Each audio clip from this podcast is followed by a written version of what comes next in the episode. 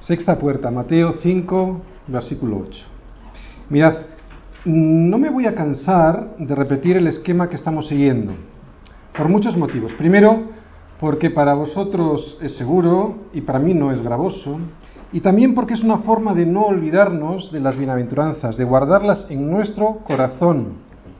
¿Con qué limpiará el joven su camino, verdad? Con guardar tu palabra. Amén. Con guardar tu palabra, Salmo 119, versículo 9.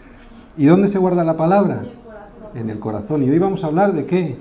De corazón y de limpieza. Así que vamos a recordar este salmo, ¿verdad? El Salmo 119. También los versículos 11 y 12 dicen, en mi corazón he guardado tu palabra, tus dichos, ¿para qué? Para no pecar. Para no pecar contra ti.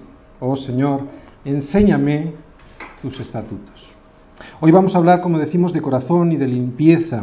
Así que hoy voy a repetir un proceso ordenado, como Dios es, ordenado, para que de manera ordenada comprendas la escritura y ordenadamente actúes en tu caminar diario.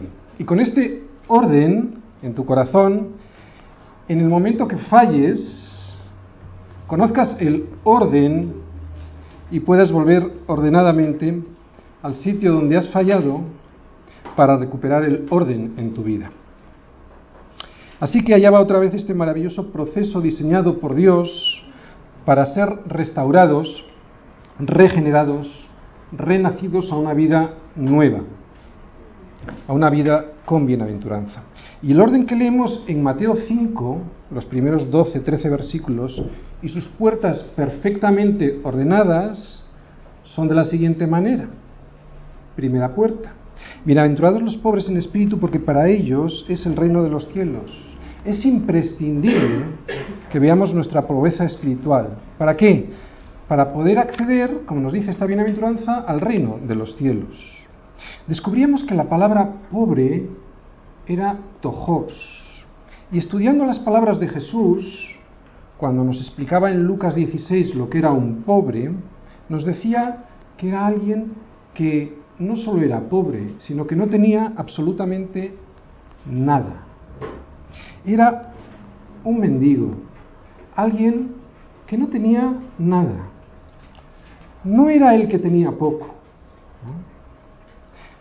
De hecho, incluso más nos dice, porque tojos es mendicidad pública, y eso significa que además de no tener nada, tampoco tienes vergüenza para levantar tu tu mano y pedir misericordia. Eso es lo que significa tojos, que ni siquiera te queda una pizquita de orgullo para levantar tus manos al Señor y clamar a Dios misericordia.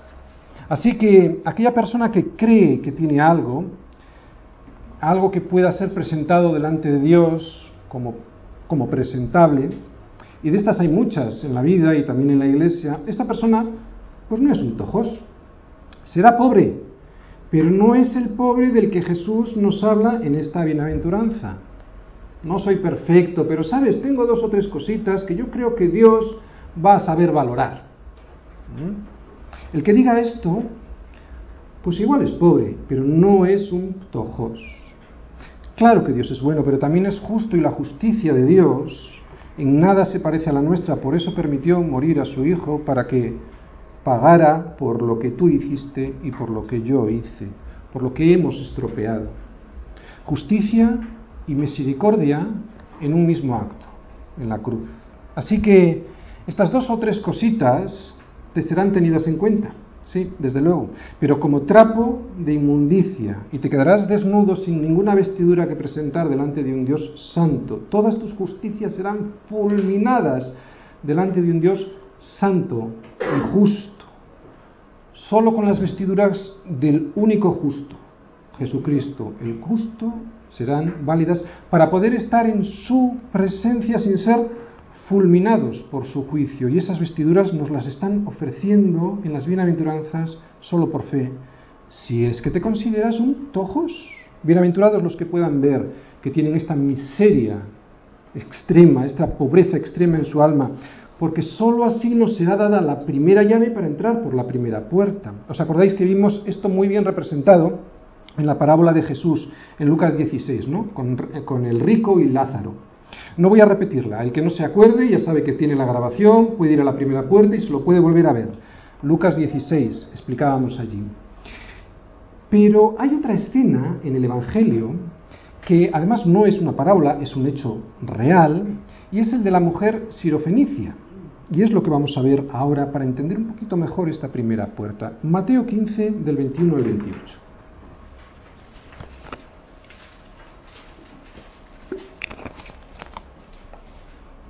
Saliendo Jesús de allí, se fue a la región de Tiro de Sidón y de Sidón. Y aquí una mujer cananea, que había salido de aquella región, clamaba diciéndole, Señor, hijo de David, ten misericordia de mí. Mi hija es gravemente atormentada por un demonio, pero Jesús no le respondió palabra. Entonces, acercándose sus discípulos, le rogaron diciendo, Despídela, pues da voces tras nosotros. Él respondiendo dijo, No soy enviado sino a las ovejas perdidas de la casa de Israel. Entonces ella vino y se postró ante él diciendo, Señor, socórreme. Respondiendo él dijo, no está bien tomar el pan de los hijos y echarlo a los perrillos. Y ella dijo, sí señor, pero aun los perrillos comen de las migajas que caen de la mesa de sus amos. Entonces respondiendo Jesús dijo, oh mujer, grande es tu fe, hágase contigo como quieres. Y su hija fue sanada desde aquella hora. Esta mujer cananea cantaba lo que no entendía. Hijo de David, porque era griega y no judía. Y el Señor la confronta con la palabra y le dice, no está bien dar el pan de los hijos, el Señor fue enviado a los judíos y echarlo a los perrillos. Sí, Señor, le responde ella, de alguna manera, ¿no? Es verdad, sé que soy nada y miserable. No entiendo lo que significa hijo de David. A veces canto hijo de David y no entiendo. Pero, ¿sabes? Incluso yo he visto que en las casas los amos dejan que los perrillos coman de las migas que caen de sus mesas. ¿Cuántos de nosotros nos vemos así? Como la mujer sirofenicia diciéndole a Jesús, es verdad, no soy nada, no tengo nada, mis justicias no son nada delante del Hijo de David, al que a veces canto sin saber quién es, pero me saciaría simplemente con unas migajas. Entonces ese es cuando viene el rey al que tú le has pedido como un mendigo y te regala como lo que es, como el rey. Me has pedido migajas, le dice Jesús. Bienaventurada, te llevas el premio gordo. Después de ver esta pobreza espiritual, en nuestra vida nos corresponde entrar por la segunda puerta. Pobres, llorar. Bienaventurados los que lloran porque ellos recibirán consolación. O sea, bienaventurados los que al ver su condición desastrosa delante de un Dios santo lloren de tal manera como si hubieran perdido a alguien muy querido. Es un lloro de luto que no te consuela de ninguna de las maneras. Pero es llorar, atención, no por cualquier cosa. Ni siquiera es llorar por las consecuencias que el pecado ocasiona en mi vida, sino es llorar sobre todo porque esa condición en mi alma me, me lleva muy lejos de Dios. El llanto es porque me estoy separando de Dios. No lloro por las consecuencias del pecado, eso sería remordimiento. Lloro por lo que te hice a ti, mi Señor, ¿verdad? En el Salmo 51.4 dice, contra ti, contra ti solo he pecado y he hecho lo malo delante de tus ojos. Esta puerta tiene una muy, una muy íntima relación con la aventuranza de hoy. Fijaros, herí el corazón de Dios y lloro porque me estoy alejando de Él. Y esto me hace llorar. Y la bienaventuranza era que estos serán consolados, limpiados, confortados. Y tiene mucha relación con la bienaventuranza de hoy. La consolación era algo conveniente, muy necesario para los que lloran con este lloro. Y Jesús nos promete que consuelo. O sea, los que lloran de esta manera tendrán confort. Seremos confortados con fuerza, con Cristo, con Él. Sentiremos sus fuerzas en nuestra vida y estas fuerzas te sacarán de la depresión y del remordimiento y de la autocompasión que toda la vida nos ha estado destrozando. Porque siempre nos estábamos mirando nosotros, a nosotros, por nosotros, para nosotros. un simple paso, solo un paso de arrepentimiento te alejará del remordimiento y te llevará a la consolación de esta bienaventuranza. Pedro lloró, lloró amargamente. ¿Por qué? Porque descubrió que había fallado al Señor, se había alejado. ¿Y qué pasó? En el capítulo 21 de Juan lo vimos. El Señor regresó. ¿Regresó para qué? Para otorgarle fuerza y después de aquellas fuerzas que le dio en el capítulo 21, en Hechos veíamos a un Pedro fortalecido, ¿no? Después de aquel desayuno espiritual, de aquel desayuno celestial que le dio, de aquella consolación, después de llorar. Solo seremos consolados si lloramos por lo que somos al ver nuestra condición. Muchas personas no se terminan suicidando, eh, como le ocurrió por el remordimiento de Judas, físicamente no se terminan suicidando, pero les vemos muertos en vida, arrastrando un cadáver sin saber a dónde van, porque van con la vida, pues eso, con remordimiento de las cosas, ¿verdad? no se dan cuenta que solo un paso de arrepentimiento delante de Dios les daría la vida. Salmo 138.3. El día que clamé, me respondiste, me fortaleciste con vigor en mi alma. Esta es la bienaventuranza para los que lloran, que seremos consolados. Y la consecuencia de este lloro es, como estamos viendo, que somos mansos. El que llora así se presenta delante de Dios y este se presenta, ¿os acordáis? La palabra clave era venid a mí, presentarse. Estas personas que se ven como mendigos y lloran por esta situación de miseria, de miseria espiritual, no les cuesta nada presentarse delante de Dios. ¿Presentarse para qué? Para ser domado, para que las capacidades naturales que tienes se les saque todo el provecho. De las capacidades naturales se conviertan en capacidades espirituales, para ser usadas para su gloria, para lo que Él pretendía para nuestras vidas. Ya no seremos caballos desbocados sin ningún control, sino que esas fuerzas que naturalmente Dios nos da, ahora están amansadas en su justicia, sabiendo que hemos sido creados para un propósito. Por lo tanto, mansos. ¿Qué era mansedumbre? Poder bajo control, bajo su control. Y esta era la, la bienaventuranza.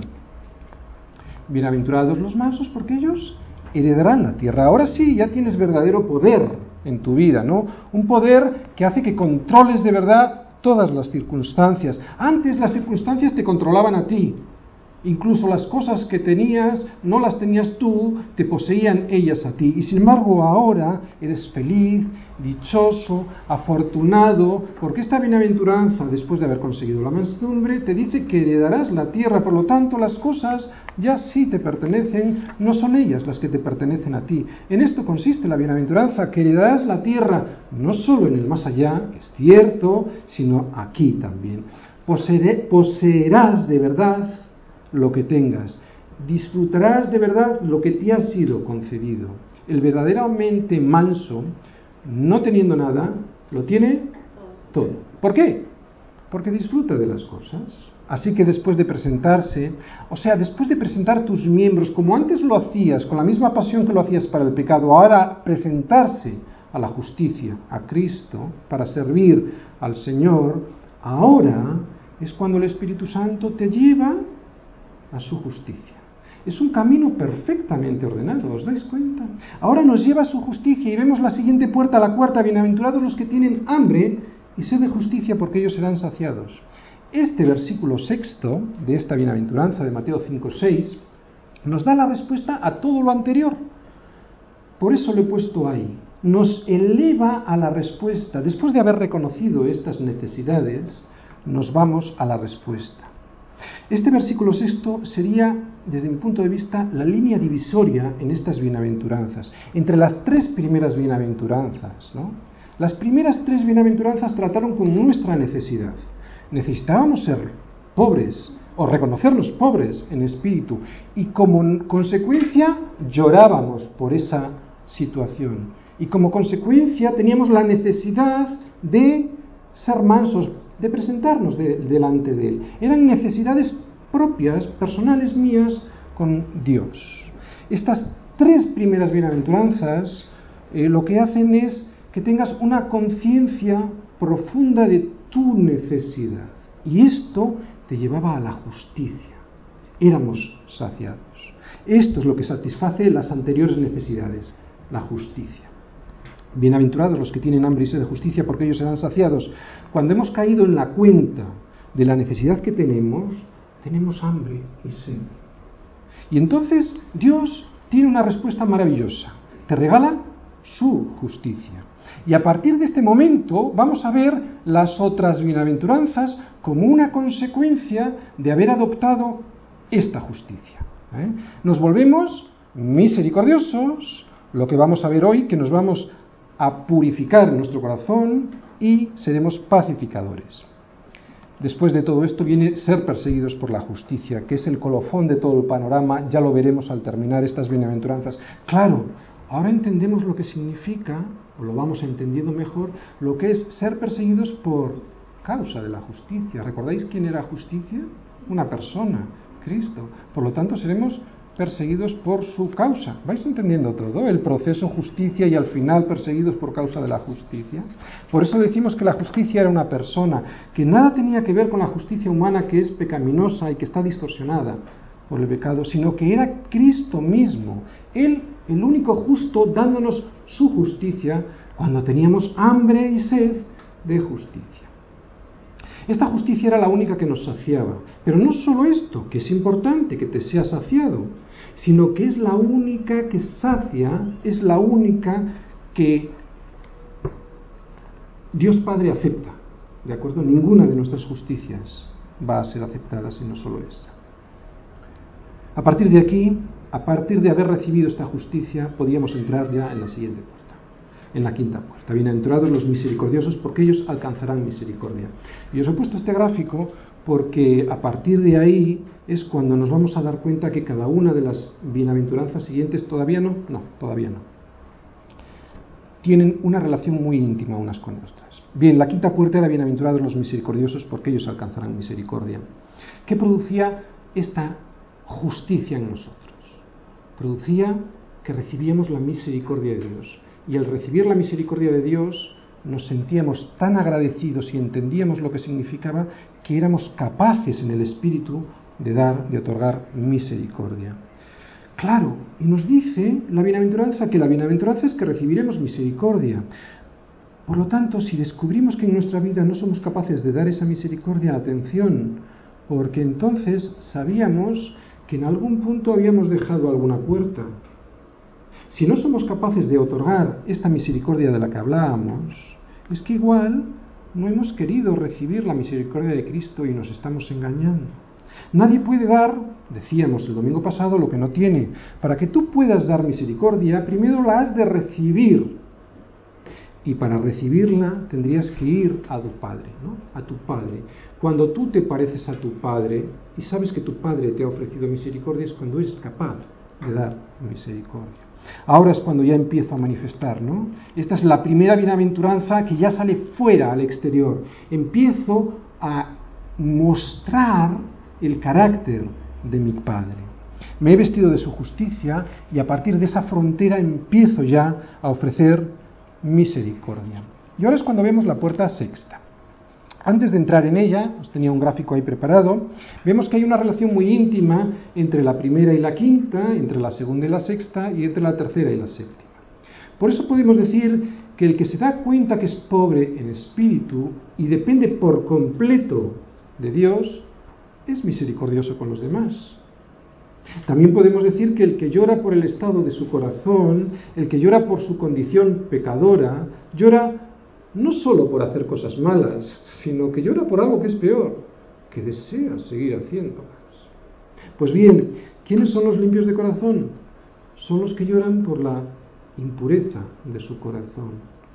Y la única manera de tener el corazón limpio es caer en la cuenta de que se tiene el corazón sucio. Y claro, llorar. Por eso vemos que hay una muy íntima relación entre la segunda y esta bienaventuranza sexta que vamos a ver hoy. El que llora por su condición quiere ser limpiado en su corazón por la impureza. Lo mismo pasará cuando pasemos a estudiar los pacificadores. Hallaremos, no me voy a adelantar, solo os voy a, decir un, un, un tip, ¿no? Hallaremos que los pacificadores son los que previamente son mansos. O sea, si uno no es manso, no puede ser pacificador. Si uno no, si uno no es manso, o sea, no se ha dejado poner el yugo, es imposible que lleve a otros, a Cristo, a que se pongan el yugo. Nada que ver con el pacifismo, ¿os dais cuenta? Bien, lo que somos. Bienaventurados los de limpio corazón porque ellos verán a Dios. Después de todo este repaso de las bienaventuranzas que yo creía, creo que es importante ¿no? recordarlo, eh, ahora vemos, tenemos más reciente la imagen de lo que somos, ¿no? De nuestro carácter caído y también tenemos la imagen de un carácter de Dios, del carácter de Dios, un carácter santo. Ahora podemos ver lo que somos, ¿qué somos? Personas con un corazón que no es puro, que está dividido. Servimos con doble interés, un corazón no honesto, con doble motivo, de doble ánimo. Esto es lo que somos. Para tenerlo más claro vamos a ver qué significa limpio y qué significa corazón. Limpio, es puro, sin mezcla. Este adjetivo viene en Mateo, en esta bienaventuranza, como cazaros, y en el Strong es la 25.13 y significa libre de mezclas impuras, sin tacha, un corazón libre de deseos corrompidos, libre de culpa. Y corazón, cardía, en la Strong la 2588. Pero claro, en la Biblia se utiliza este músculo de manera figurada. Por lo tanto, evidentemente no estamos hablando del corazón físico. Por lo tanto, ¿qué quiere decir la Biblia con corazón? Corazón en la Biblia es el centro del ser, el centro de tu personalidad. Es la fuente de la que procede todo lo demás. Incluye tres cosas. Incluye la mente, la voluntad y los sentimientos, las emociones. Por lo tanto, ¿qué es tener un corazón puro? Eso es lo que vamos a intentar averiguar en esta bienaventuranza. Para ello nos vamos a ir a Mateo 5:20 y leemos. Mateo 5:20.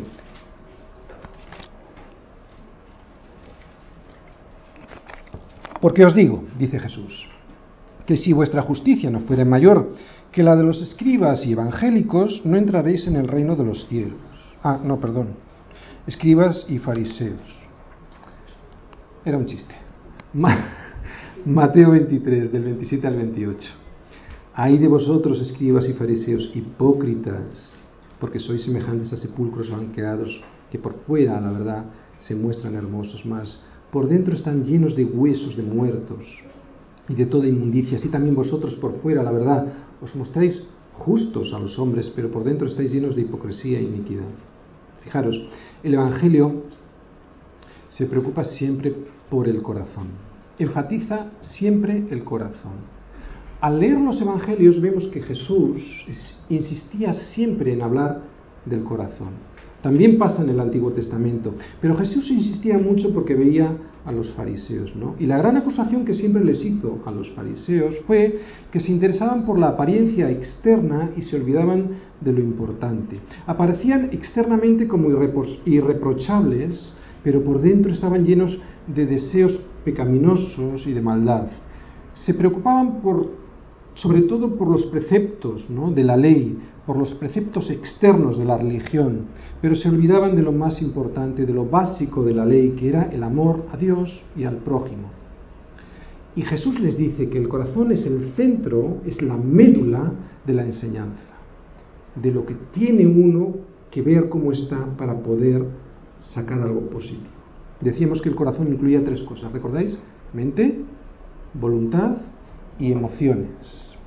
Son las tres cosas el corazón son las tres cosas. Por eso cuando los cristianos solo tenemos un interés intelectual en la escritura, hace que la iglesia se termine muriendo. No es conocimiento, tampoco es solo conducta externa. Entonces, ¿cómo hay que ver el corazón? ¿Qué quiere decir la escritura con corazón? Es, como decimos, el centro de la personalidad. Es el centro de tu carácter es la fuente de la que procede todo lo demás. Por eso la Biblia enfatiza, ¿no?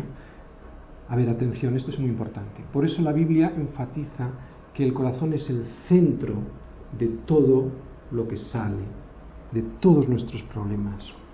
Dice Jesús, del corazón es de donde salen todos los malos deseos, las fornicaciones, los adulterios, los hurtos, los falsos testimonios, las blasfemias. Del corazón es de donde sale.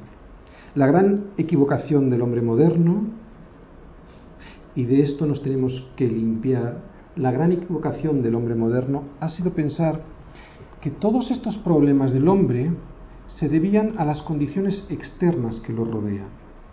Y que para cambiar al hombre no había nada más que cambiar estas condiciones externas. Y entonces podíamos conseguir cambiar al hombre. Y esto es patético porque pasa por alto el hecho de que el hombre tenía un medio perfecto en el paraíso.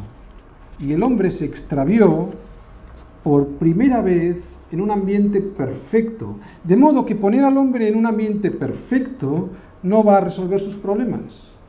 Todas las cosas malas salen del corazón. Todos nuestros problemas salen del corazón, que como nos dice Jeremías, es engañoso más que todas las cosas y perverso. Cualquier conducta, cualquier problema que veas en el mundo, cualquier deseo indigno que provoque un mal en este mundo, sale y ha salido siempre del corazón del hombre. Engañoso es el corazón más que todas las cosas y perverso. ¿Quién lo conocerá? Pues el Señor.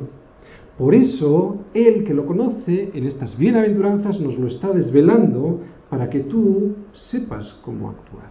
¿Qué responsabilidad tenemos? Saber que de nuestro corazón es de donde sale todo lo que ocurre a nuestro alrededor.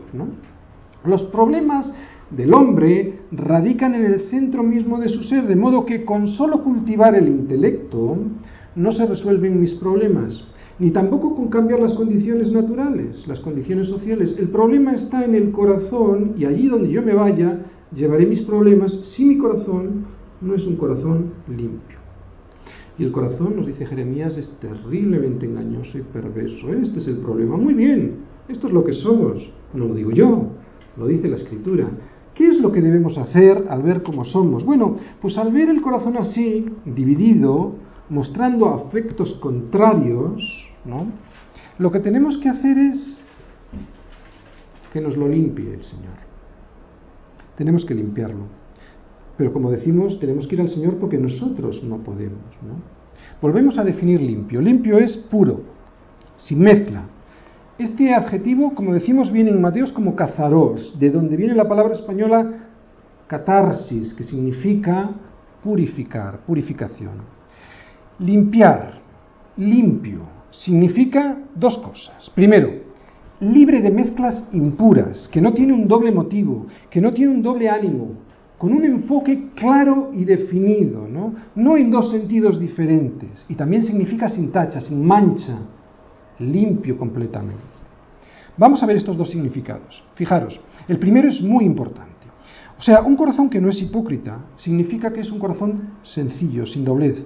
Todo está al descubierto, todo está a la vista, nada está oculto, se puede definir como un camino en línea recta. Por lo tanto, un corazón limpio es un corazón que camina en una línea recta. ¿De acuerdo? Precisamente por esto el salmista clamaba al Señor y le decía, crea en mí, oh Dios, un corazón limpio. Lo que le estaba diciendo a Dios es, haz que mi corazón no se desvíe ni a izquierda ni a derecha, quítale la doblez, que sea sincero, que se vea libre de toda hipocresía. Esto es un corazón limpio, pero también decimos que no es el único significado. Limpio significa que no tiene tacha, que no tiene mancha. Por eso también nosotros necesitamos, una vez que hemos caído, ser limpiados. ¿vale?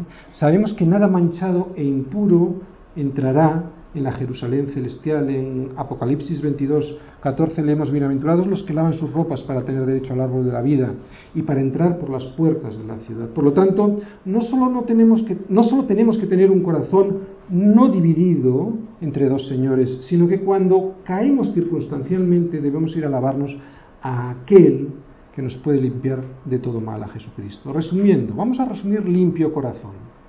Es integridad. Algo íntegro es algo que no tiene dos partes. O sea, que no servimos a dos señores. ¿Entendéis? A Dios y a las riquezas. Es algo que tiene un camino recto, que busca a Dios y su justicia y no las cosas que Dios le puede dar. ¿Vamos entendiendo lo que es un corazón limpio? Que busca a Dios y no busca las cosas de Dios. O sea, que no está mirando a un lado y de repente mira al otro.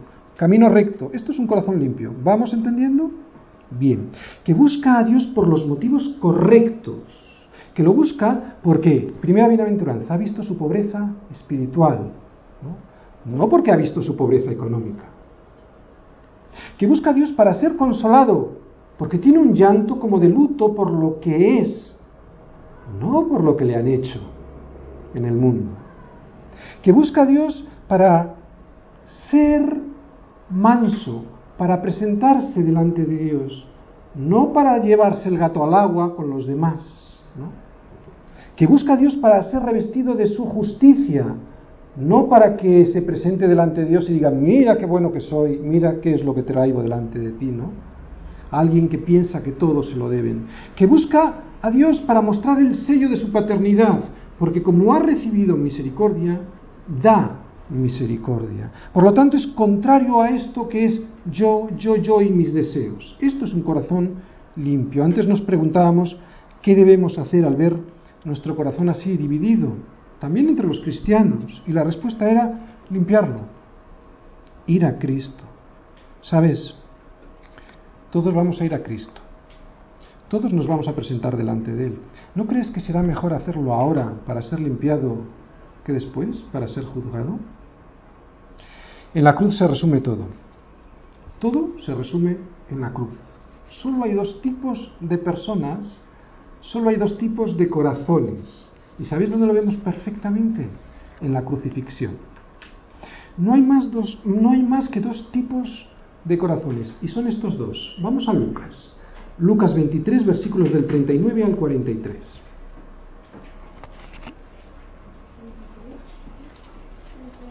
Lucas 23 del 39 al 43.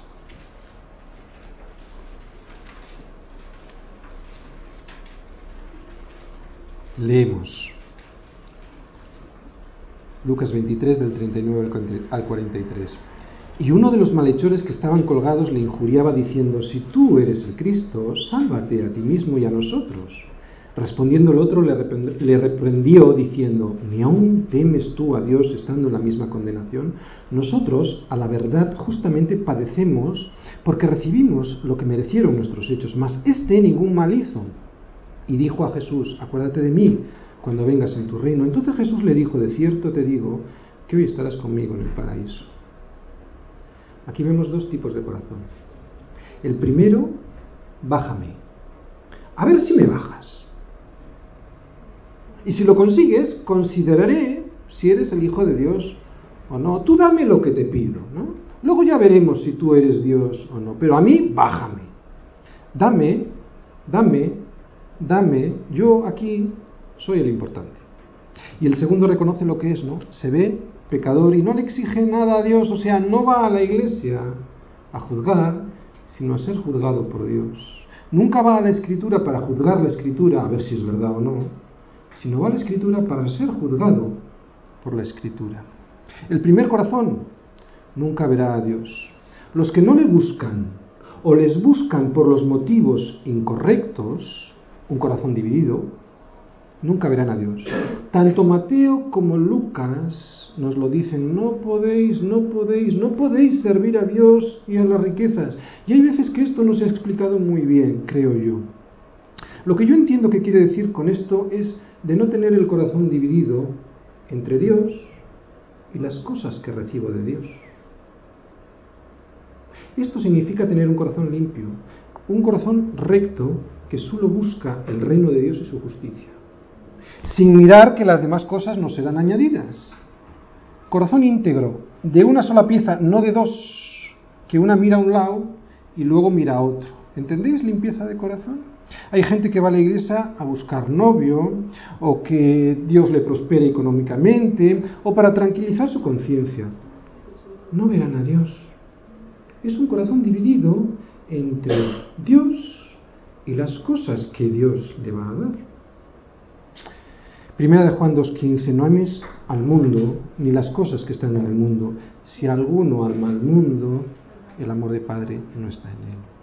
Y dará lo mismo las veces que vayas a la iglesia. No verás a Dios. Limpio corazón es integridad, como ya hemos explicado. ¿Qué es integridad? Es honestidad, es sinceridad. Es vivir sin máscaras delante de Dios, que además no te valdrán de nada porque Dios lo ve todo, aunque te pongas una máscara, ¿no? Y el principio de la integridad es sinceridad, ¿no? Mirad, el corazón de un cristiano podrá ser pecador. En primera de Juan nos lo advierte, sobre todo en el capítulo 1 y en el capítulo 2, ¿no?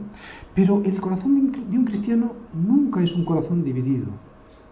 No es un corazón que se justifica. No es un corazón que no reconoce su miseria, ¿no? sino que llega a Dios y le dice, como decía David, contra ti, contra ti solo he pecado y he hecho lo malo delante de tus ojos. Acepta las consecuencias del pecado, esto es un corazón limpio, que acepta las consecuencias del pecado y no se justifica, pero desea ser limpiado por el Señor para seguirle sin volver a caer. David, David era un hombre pecador, pero no era un hombre de corazón dividido. Límpiame y seré más blanco que la nieve. Purifícame con hisopo. Lávame. Esas eran las palabras de David. Nos preguntábamos al principio qué deberíamos hacer para tener un corazón limpio y decíamos que nosotros no podíamos limpiarnos. Es Cristo quien puede, pero solo cuando tenemos en nuestra vida un corazón íntegro, no dividido. Por eso yo os he intentado explicar la palabra limpieza, que estaba compuesta de dos definiciones. Una era un corazón íntegro, un corazón de una sola pieza, con un solo camino, y al mismo tiempo un corazón que desea ser limpiado cuando cae. Vuelvo a repetir, el corazón de un cristiano puede ser un corazón pecador, pero no es un corazón dividido. Y la promesa, que ellos verán a Dios.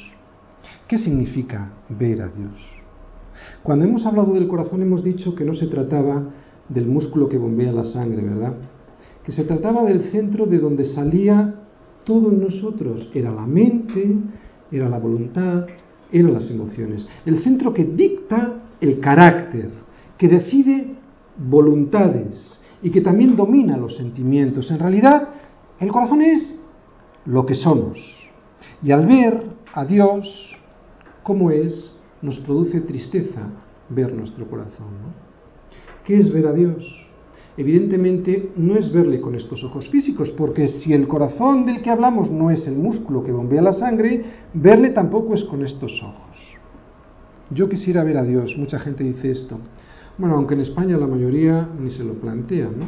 Sin embargo, cuando surgen los problemas, todo el mundo dice lo mismo. ¿Y ahora? ¿Dónde está Dios? ¿no? Ahora que le necesito, ¿dónde está Dios? Bueno, pues estas personas nunca verán a Dios. Ni aquí, ni en la eternidad. ¿Por qué? Porque solo, solo buscan las cosas que Dios les puede dar. Sin embargo, para los verdaderos cristianos, la promesa de esta sexta puerta es que tú verás a Dios. Y no solo en la eternidad, sino aquí, ahora. ¿Por qué debiera ser una bienaventuranza? ¿Por qué debiéramos estar felices, dichosos, afortunados para, por poder ver ahora a Dios aquí, ¿no? ¿No crees que merece la pena ver a Dios ahora? ¿Por qué Jesús nos llama bienaventurados, felices? Yo te voy a dar ejemplos. Se parecen, de hecho son los mismos que los del domingo pasado. Yo creo que merece ver, yo creo que merece la pena ver a Dios cuando te ponen sopa caliente en la mesa, cuando te calientas en tu casa por la noche y fuera hace frío. Yo creo que merece la pena ver a Dios cuando te levantas por las mañanas y puedes estar con tus hijos y con tu esposa sin que tengan que irte a visitar al hospital porque tienes salud.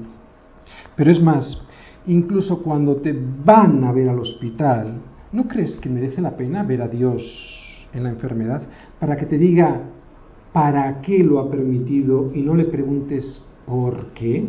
¿Os dais cuenta de la diferencia? ¿Por qué hace referencia siempre a por qué a mí? O sea, yo, yo, yo. Sin embargo, ver a Dios es ¿para qué, Señor? O sea, es verle a Él para que me diga por qué lo ha permitido. Es muy diferente. Eso es ver a Dios. Yo creo que sí merece la pena ver a Dios hoy, ya, aquí, porque mi vida ha sido un suplicio cuando no veía, en comparación ahora que veo a Dios en todas las cosas. Yo no tengo más títulos que antes, ni más propiedades, ni más dinero. De hecho, tengo menos. La diferencia es que yo ahora no me pregunto el por qué, sino el para qué. Y la diferencia es enorme.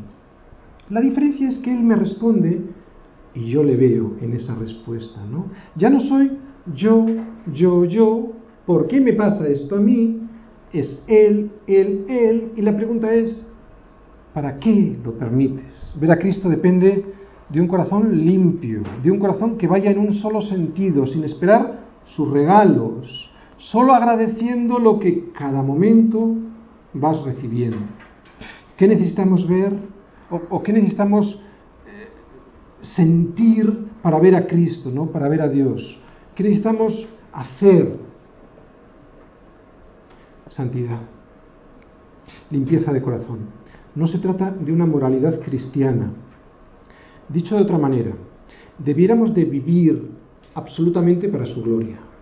Debiéramos vivir en todos los sentidos para agradarle a Él, para servirle a Él, que nuestro máximo deseo fuera el servicio a nuestro Señor, querer conocerle cada día más, servirle más y mejor. Solo así veremos a Dios. ¿Quieres ver a Dios? Sirve al Señor y le verás todos los días. Solo veremos a Dios cuando comprobemos lo que somos de verdad y solo deseemos que nuestro Señor nos transforme la vida, ¿no? nuestro corazón, y que limpie nuestro corazón cuando caemos. Y solo el Evangelio, solo el Evangelio puede sacarnos de ese abismo del egoísmo en el que estábamos. Y veremos a Dios. Verás a Dios en todas las cosas. No como le veremos en la eternidad, probablemente, ¿no? Porque nos dice que veremos cara a cara, no oscuramente. Ahora yo veo oscuramente, pero veo, ¿no? Frente al mundo que está ciego. Oye, yo creo que es una gran ventaja, ¿no? Verle a Dios. Cuando comprendes esto, tu vida es un terremoto que hace que todas las prioridades en tu vida cambien. Ya no es lo mismo que antes. Yo quisiera ver a Dios, dice mucha gente. Y sin embargo no le ven. Porque el problema no es de voluntad, yo quiero. El problema, ¿sabéis cuál es? De incredulidad. ¿Y en qué consiste esta incredulidad? Pues que Cristo es el Hijo de Dios y no lo creen. No es un problema de voluntad, es de incredulidad. Solo cuando creas que Jesús es el Hijo de Dios, se solucionarán tus problemas de visión. ¿No ves a Dios? Igual es un problema de credulidad, de incredulidad. Segunda de Corintios 4:4, en los cuales Dios, el Dios de este siglo, cegó el entendimiento de los incrédulos, para que no les resplandezca la luz del evangelio de la gloria de Cristo, el cual, Cristo, es la imagen de Dios. O sea, el Dios de este siglo te ciega para que no veas la luz del evangelio que es Cristo, que es Dios. Nunca verán a Dios los incrédulos. Los que no crean en Cristo como Dios, nunca le verán. Ya pueden hacer todo lo que la religión les dicte. No verán nunca a Dios. No podrán tentar a Dios. No podrán comprarle con religión, ni sobornándole poniendo carita de niño bueno, ¿no? Como yo me he portado tan bien, no podrán. Mateo 13:12. Os voy a intentar explicar este versículo a la luz de esta bienaventuranza, ¿de acuerdo? Porque a cualquiera que tiene se le dará y tendrá más, pero al que no tiene, aun lo que tiene le será quitado. Este es el reino de nuestro Señor, es un reino extraño. ¿Qué querrá decir? ¿Y cómo lo podríamos unir a esta bienaventuranza? Pues mira, todo el que tiene integridad, o sea, un corazón limpio, Dios le dará y tendrá más. Pero el que no tiene integridad, o sea, un corazón limpio, aun lo que cree que tiene, soy tan bueno, incluso eso le será quitado. Sobre toda cosa guardada, guarda tu corazón, porque de él mana la vida. Proverbios 4:23. Bienaventurados los de limpio corazón, porque ellos verán a Dios. Amén. Vamos a. Gracias Señor, gracias por todas las bendiciones que recibimos de ti, por tu palabra, por la maravillosa enseñanza, Señor, que tú nos descubres cada domingo, ¿no? Al ver la escritura. Señor, solo así, solo conociéndote, podremos obedecerte. Es una cuestión no solo de conocimiento, como acabamos de ver, también de voluntad, o sea, de obediencia a ti y también de emociones. Señor, queremos tener todo esto en nuestro corazón. Queremos servirte, Señor. Después de haberte conocido, queremos servirte, Señor. Y queremos sentir también, queremos verte en todas las cosas. Gracias, Señor, porque tú estás en nuestro corazón, Señor. Ayúdanos a ver nuestra, impureza en nuestro corazón para ser limpiados, para ser bañados por tu justicia, Señor. Señor, límpianos todas las, todos los días de las cosas que se pegan, que se adhieren a nuestro corazón. Señor, si tenemos en nuestra vida un corazón que no es íntegro, que no solo, que no solo busca lo tuyo, sino que busca otras cosas, Señor, haznoslo ver, Señor, para que podamos anhelar solo tu justicia, porque las demás cosas ya sabemos que nos van a ser añadidas, Señor. Gracias por estas cosas, gracias porque tú, Señor, vas a hacer en nosotros no solo que las queramos hacer, sino vas a provocar que las hagamos, porque tú eres soberano. Todo esto, Señor, lo ponemos en tus manos y te damos las gracias. En el nombre de Jesús. Amén.